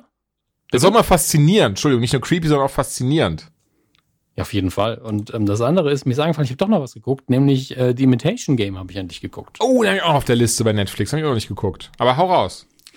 Ähm, äh, erstens, also als reiner Film sehr gut, sehr unterhaltsam erzählt. Ähm, ist natürlich äh, für diejenigen, die jetzt keine Ahnung mehr haben, was es ist, ist ein Biopic über, ähm, über Alan Turing, der in Großbritannien naja, einen der ersten richtigen elektronischen wichtigen Computer erfunden hat. Es gab ja noch Babbage vorher, das war aber kein, kein elektronischer Computer. Ich glaube, das war entweder Dampf oder mechanisch oder so, aber war auch eine Zählmaschine, die schon eigentlich alles konnte, was ein Computer kann ist jetzt sehr, sehr vereinfacht gesagt. Alle Informatiker werden jetzt so, naja, naja, naja sagen. Aber ähm, wichtig ist auf jeden Fall, Alan Turing ist ein sehr, sehr wichtiger äh, Name im Bereich der Computertechnik, ein Pionier. Und damals ging es aber eher um Kryptographiemaschinen. In diesem Fall zur Zeit des Zweiten Weltkriegs eben die, ähm, die Kryptographiemaschine ähm, der Nazis. Wie hieß das Ding nochmal? Die Enigma? Genau, die Enigma-Maschine, ja. die eigentlich aussah wie eine Schreibmaschine mit ein paar extra Einstellungen, denn das war sie de facto auch. Ähm, und man bekommt relativ glaubwürdig und einfach schnell erklärt, warum, obwohl sie so ein Ding erbeutet haben, warum sie trotzdem den Code nicht knacken können, weil die Kombination zu zahlreich sind und einmal am Tag wird das halt resettet, dann gibt es eine neue Codierung für alle und dann ist natürlich alles, was du dir vielleicht mit klassischen äh, Dechiffrierungsmethoden und Kryptographie angeeignet hast, von Hand zu Fuß, ist natürlich wertlos, auch von einem Tag auf den anderen. Ähm, und äh, entsprechend hat man diese Problematik schnell erfasst. Dann lernt man äh, Alan Turing, gespielt von Cumberbatch, eben kennen, der das natürlich super macht, weil das ist eine, eine typische Cumberbatch-Rolle. Muss man Sherlock, äh, Doctor Strange, der hier, das sind alles sehr ähnliche Charaktere. Ähm, und ab da erfährt man, wie er versucht, im Dienste des Geheimdienstes äh, seine Dechiffrierungsmaschine quasi zu bauen. Letztlich ein Computer oder eine Turing-Maschine, wie sie eben auch heißen. Und es, dann wird zusätzlich noch die Ebene aufgemacht, von wegen, wie unterscheidet sich der Mensch vom Computer. Es wird ein bisschen gezeigt, dass er eben auch, ich glaube, äh, er ist wahrscheinlich auf dem Spektrum, auf dem Asperger-Spektrum gewesen, Ähm, das wird ganz leicht thematisiert, weil es damals ja noch diesen Begriff, glaube ich, gar nicht gab.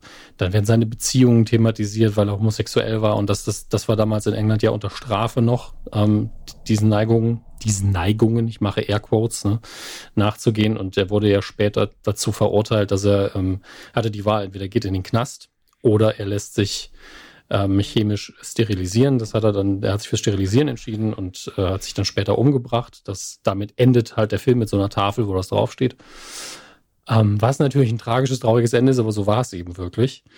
Und ähm, der Film ist aber mehr so heartwarming etc. pp. Aber ich kann nur jedem empfehlen, wenn ihr den Film geguckt habt, sucht danach einfach den Guardian-Artikel zu Historical Accuracy was das Ganze angeht. Also wie akkurat sind hier die Fakten dargestellt, was davon ist wirklich faktische Geschichte und was ist Hollywood quasi. Ähm, und da gibt es eben ein, zwei Dinge oder eine ganze Handvoll von Dingen, die man, wo man auch sagen kann, ja gut, damit der Film richtig erzählt wird, kann man das ruhig so machen. Ja, man kann, es sind auch ein paar Momente, die überdramatisiert sind, wo ich der Meinung bin, das wussten alle in diesem Raum. Jeder, der sich mit Kryptographie auskennt, weiß, wenn eine Phrase immer und immer und immer wiederholt wird, dann ist das ein super Ansatzpunkt, um was zu dechiffrieren. Das weiß einfach jeder. Ähm, und gerade diese Leute werden es wissen. Deswegen ist dieser heuriger Moment, wenn sie dann feststellen, ach ja, die haben, schreiben am Schluss ja immer Heil Hitler. ähm, das ist so, das ist so ein bisschen, also wenn du da sitzt und kannst eins und eins zusammenzählen, wunderst du dich du schon, dass die in dem Moment erst drauf kommen. Ja, und ich bin mir auch sicher, dass das jedem komplett äh, bewusst war, aber im Film, okay, akzeptiere ich. Aber es gibt noch einige andere Dinge mehr, die historisch nicht sauber sind. Und ich finde, man sollte immer den, den Film dann im Zweifelsfall erstmal genießen mhm. und sich dann angucken, okay, was haben sie denn gebeugt und gebrochen, was das angeht. Und damit man die Fakten eben auch kennt. Und das würde ich jedem hier ans Herz legen. Aber wenn man einfach nur mal so sich unterhalten fühlen will mit einem Biopic, dann haben sie alles richtig gemacht. Schauspielerisch ganz toll, ähm, Spannungsbogen toll durchgeschrieben, aber so zwei, drei Momente, wo ich da gesessen und gedacht habe, das hätte ich nicht gebraucht, das hätte ich nicht mir anders mhm. gewünscht. Ähm, aber schon angenehme Zuschauererfahrung, gerade für die Schauspieler. Ich glaube wirklich, dass die Schauspielleistung bei dem Film herausragend ist. Und wenn die nicht so gut wäre, dann hätten, dann würden die Leute den Film, glaube ich, hassen.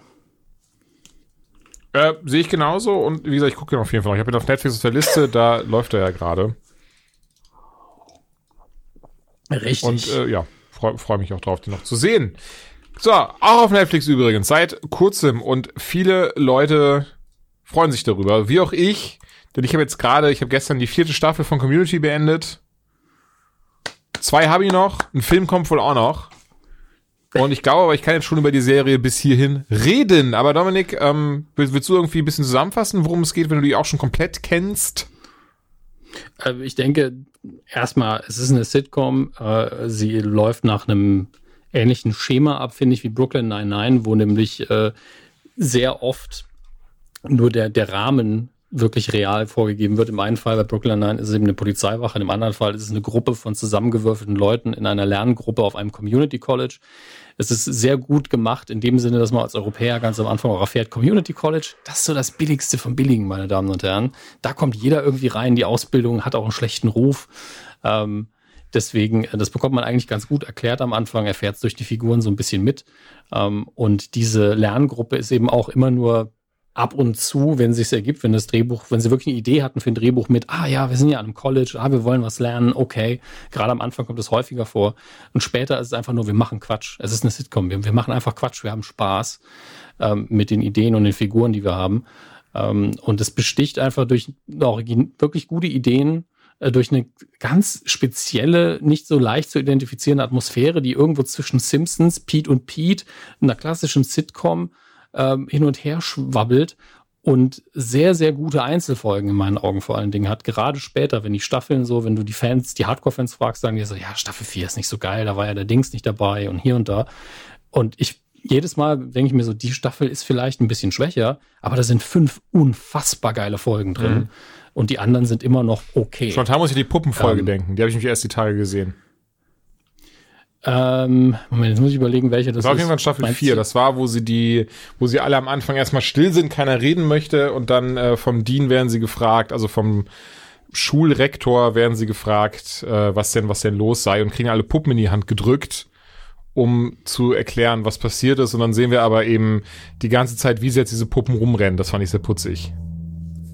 Ja, davon gibt es einige. Also es gibt irgendwann noch eine Weihnachtsfolge. Da sind sie genau, da ähm, sind sie äh, in Claymation, wie, wie Wallace und Gromit mäßig. Genau, das ist auch sehr schön geworden. Ähm, ich überlege gerade, es gibt noch eine gezeichnete, die im, im G.I. Joe Cartoon-Stil, die auch sehr cool mhm. ist. Ähm, und meine Lieblinge sind die beiden Dungeons and Dragons Folgen, die jede Dungeons and Dragons Folge von Big Bang Theory einfach mal locker an die Wand spielt. Ähm, gerade die zweite. Und dann gibt's natürlich noch die Lasertag-Folgen, die sehr beliebt sind, ähm, die immer absurder werden. Äh, und die selbstreferenziellen Sachen. Also gerade Abed, der quasi der Deadpool der Serie ist, der ständig Referenzen darauf macht, dass man gerade in einer Staffel ist, dass der Fokus auf der und der Figur liegt, als wüsste er eben, dass es eine Serie mhm. ist. Ähm, da ist der Meta-Humor schon sehr, sehr stark, manchmal sogar fast nervig. Aber am Ende des Tages kriegt man es meistens so hin, dass es eine gute Erfahrung ist. Wie, wie fandst du denn die ersten vier Staffeln? Ähm, nervig fand ich es gar nicht, äh, was du gerade sagtest mit Arbeit des Essentielle. Im Gegenteil, ich muss sagen, Danny Pally, so heißt der Schauspieler, finde ich, meiner Meinung nach macht er das richtig, richtig gut. Es ist ein der ist klasse Schauspieler.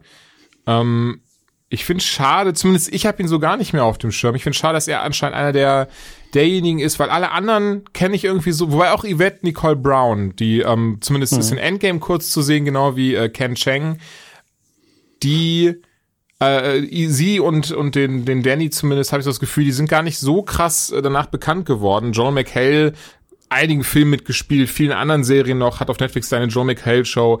Alison Brie ähm, wird den meisten wahrscheinlich äh, aus Glow ein Begriff sein. Dort spielt sie die Protagonistin. Dann äh, Gillian Jacobs, Jacobson, ähm, in Love spielt sie ja mit, auch einer Netflix-Serie. Gut, Chevy, Chevy Chase müssen wir nicht drüber reden. Jetzt überlege ich, ob ich irgendwie. Ach ja, und Donald Glover. Gut, ich glaube, Donald Glover müssen wir genauso wenig reden. Ja, der, der hat auch so eine kleine Karriere gemacht. Also ein bisschen Musik hier, hat mal bei Star Wars kurz mitgespielt. Ja, ja hat mal ähm, äh, hat mal ein bisschen Stand-up gemacht und und einfach äh, ne, also alleine This is America von ihm. Egal, pass auf. Und ähm, ja, das ist sein bestes Stand-up, ganz eindeutig. Das ist sein bestes Stand-up. Äh, was soll ich denn jetzt sagen? Und so ich als jemand, der die Serie vorher gar nicht kannte, der sie aber wirklich oft empfohlen bekommen hat, das muss ich sagen, ähm, mhm. finde sie richtig schön. Also wie gesagt, vierte Staffel, ersten vier Staffeln, was heißt die ersten vier, aber die vier Staffeln habe ich jetzt. Ähm, ich muss aber sagen, ich weiß nicht, woher das kommt. Ich habe dann gesehen, dass ich nicht der Einzige bin. Ich habe dann zufällig eine Bekannte von mir, die guckt die nämlich auch gerade zum ersten Mal und wir hatten dann, sind dann sehr schnell zum selben Schluss gekommen. Nach Staffel zwei ich weiß nicht, ob es jetzt so anhält und gerne sag mir Bescheid, ob es anhält, ob es noch mal anders wird, aber ich finde, nach Staffel 2 hat das Drehbuch irgendwie, also die, die irgendwie krass nachgelassen. Also Staffel 3 hat irgendwie ein ganz anderes, ganz plötzlich so ein ganz anderes Gefühl dabei gehabt, als, als das vorherige. Da wird es auf einmal viel abgehobener. Was teilweise echt gut ist, weil dadurch kommen auch sehr gute Folgen zustande, das will ich gar nicht falsch sagen. Und ich meine im Sinne immer noch gar nicht so, das ist kacke geworden. Ähm, Im Gegenteil, es mhm. ist durchweg eine gute Serie, die ein gutes Level hält. Aber ich finde diese, diese, sagen wir mal so ganz blöd ausgedrückt, so Staffel 1 und 2 für mich waren so bei 10 von 10 Während jetzt aber so Staffel 3 dann so bei 7 von 10 rumdümpelt und Staffel 4 auch so 7 von 10, 8 von 10. Finde ich jetzt wieder schon wieder ein bisschen besser geworden. Deswegen bin ich gespannt auf 5 und 6 noch, auch wenn ich jetzt gehört habe, dass wohl in 6 Chevy Chase und Donald Glover beide nicht mehr mitspielen.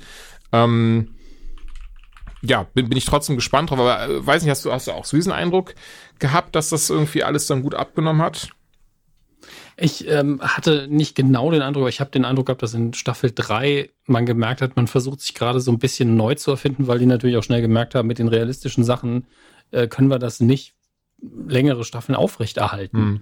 weil einfach eine College-Ausbildung dauert nur so und so lange. Ja, das ist an dem Punkt werden sie auch noch irgendwann ja. kommen. Und um das wegzuerklären. Und äh, wir haben ja, ich meine, da sitzen einfach Leute in einem Zimmer rum. Wir haben vielleicht alles, was wir uns von Anfang vorgenommen haben, auserzählt.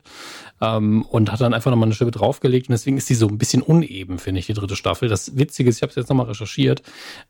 Aber ähm, äh, wenn wir gerade den Vornamen noch raussuchen, den Nachnamen Harmon, der hat, hat er nicht Der Name, der von ihm ist Rick Morty, ja. ja. Genau. Der war eben in Staffel 4 nicht dabei. In 5 kam er zurück. Ach. Und Staffel okay. 4, lustigerweise, fand ich gar nicht so scheiße. Also ich habe das gelesen und war so, okay, dann bereite ich mich darauf vor, dass Staffel 4 hm. jetzt irgendwie scheiße nee, wie gesagt, wird. Wie gesagt, auch nicht. Ich finde es auch nicht scheiße, aber ich finde, man merkt, dass irgendwas fehlt. Und das wäre vielleicht die Erklärung. Ja, aber es war erst in Staffel 4. Du hast doch gesagt in Staffel 3. Achso, Entschuldigung, ich, da, ich, ah, da habe ich sie falsch verstanden. Okay. Nee, nee, genau. Ich finde, ja. finde sich, genau, genau. Staffel 3 und 4 finde ich leider äh, nicht so gut.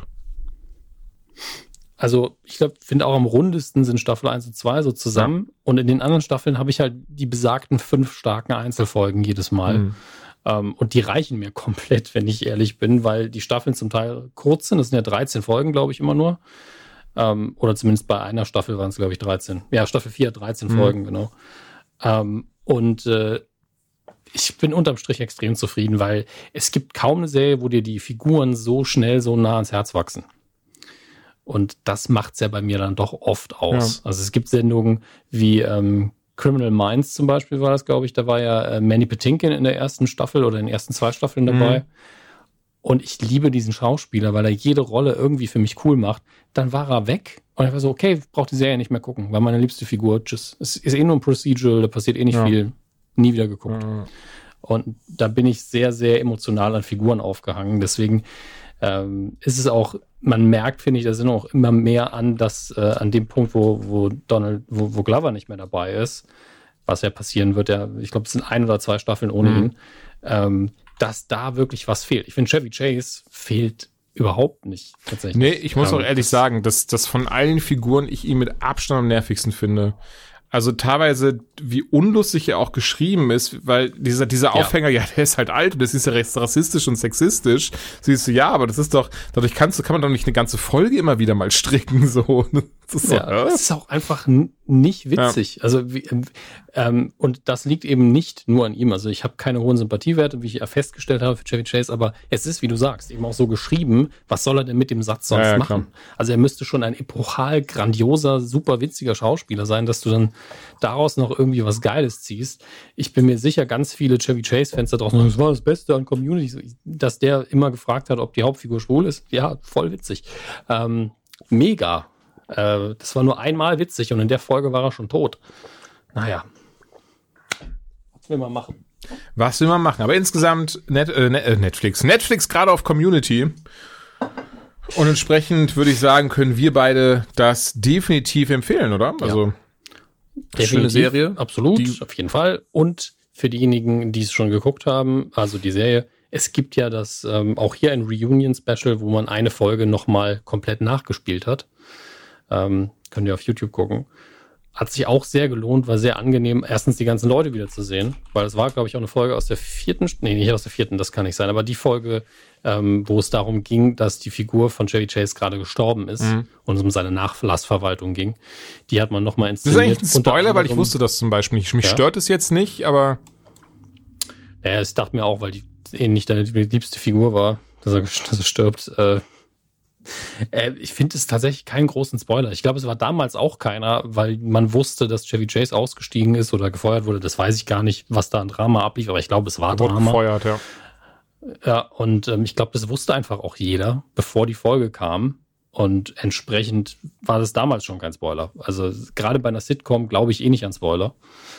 Ähm, maximal bei How I Met Your Mother sind die Leute ja damals. Nein, ich möchte nicht wissen, dass die Mutter schon mal da war und wer es ist. Oh Gott, oh Gott. Ähm, auch da, völlig irrelevant eigentlich. Ähm, ich muss mal gerade gucken, welche Folge das war, wie die hieß. Weil, vor allen Dingen, wann, wann die für dich dann kommt. Du bist in Staffel ja, 4 jetzt. Nee, fertig. Okay, dann müsste es wahrscheinlich in Staffel 5 schon sein, oder? Reunite, also es war ja noch mit, mit Glover auf jeden Fall. Ganz kurz so, ähm, du suchst ruhig weiter raus. Mhm. Die Serie, es kommt uns doch doch noch ein Film jetzt, ne? Also das stand ja lange in, in der Luft, man wusste es nicht. Und ähm, es gab ja diesen lustigen Hashtag in, während Staffel 3, den hatte ich dann jetzt, den siehst du auch, auch auf Netflix, der war Hashtag Six Seasons and a Movie. Und ähm, ja. eigentlich hat man nie damit gerechnet, dass dieser Film kommt, aber weil das wohl auf Netflix so einen unfassbaren Erfolg hat, die Serie, also überall auf der Welt, nicht nur bei uns, wird hm. man jetzt auch einen, also der Film ist wohl im vollen Gange, das Drehbuch steht schon. Und die Vorproduktion wird beginnen, sobald das äh, ja, Corona-Ding quasi äh, endlich mal aus der Welt ist. Ey, ich freue mich einfach drauf. Es ist einfach auch ein Team, dem ich das gönne. Das muss nicht mal super krass geil mhm. sein. Ich werde einfach genießen, es wiederzusehen, weil ähm, da ja vermutlich dann, bei Chevy Chase klammer ich jetzt mal aus, einfach alle wieder mit dabei sein werden.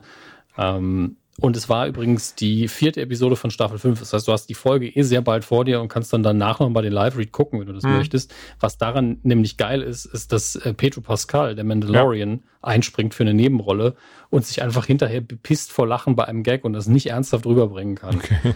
Ähm, und da möchte ich dir jetzt das Spoiler-Ding nicht unbedingt komplett wegnehmen. Deswegen ist es ein ganz, ganz toller Mhm. Moment und äh, lohnt sich auch für die Gags vorne und hinten, weil äh, klar, es ist ansonsten die, einfach die Folge nochmal. Und die können das, also die, die liefern diese Lines auch genauso ab wie vorher. Die haben ihre Charaktere wirklich komplett drauf. Wenn du denen ein paar Dialoge hinschreibst, die spielen das einfach weg. Ähm, fast schade, weil in der Folge kam ja eben nicht vor, dass John Oliver nicht dabei war. Das war ja für mich so ein bisschen der, war ich so ein bisschen geflasht, so, ach, John Oliver hat da auch mitgespielt. Krass. Ja, stimmt, Ähm, stimmt, stimmt. Als er noch geschauspielert hat. Und äh, wir kennen ihn ja jetzt mittlerweile alle nicht nur von der Daily Show, sondern eben auch seit ein paar Jahren schon von Last Week Tonight. Und eigentlich kann man ihn sich fast nicht mal ohne Schreibtisch vorstellen. Aber der Mann hat auch einfach mal als Comedian geschauspielert und das auch sehr gut, muss man sagen. Ja. Das äh, stimmt schon komplett zu. Aber er ist ja leider schon in Staffel 3 ausgeschieden, ne? Ich glaube, er kommt irgendwann noch mal kurz vor, wenn ich mich nicht irre. Ja. So, gucken wir mal, was haben wir noch als Thema oder sind wir etwa schon durch? Wir sind durch, lieber Dominik. Jetzt bin ich gerade richtig in Fahrt gekommen, jetzt haben wir keine Themen mehr. Was ist denn da los? So ist es manchmal im Leben. Wenn es am schönsten ist, sollte man aufhören. Äh, Im Schlafzimmerreport. Oh Gott. Naja. Ja, und äh, mit diesen Worten verabschieden wir euch auch aus dieser Folge. Vielen Dank, dass ihr zugehört habt und wir sagen bis zum nächsten Mal. Macht's gut. Ciao.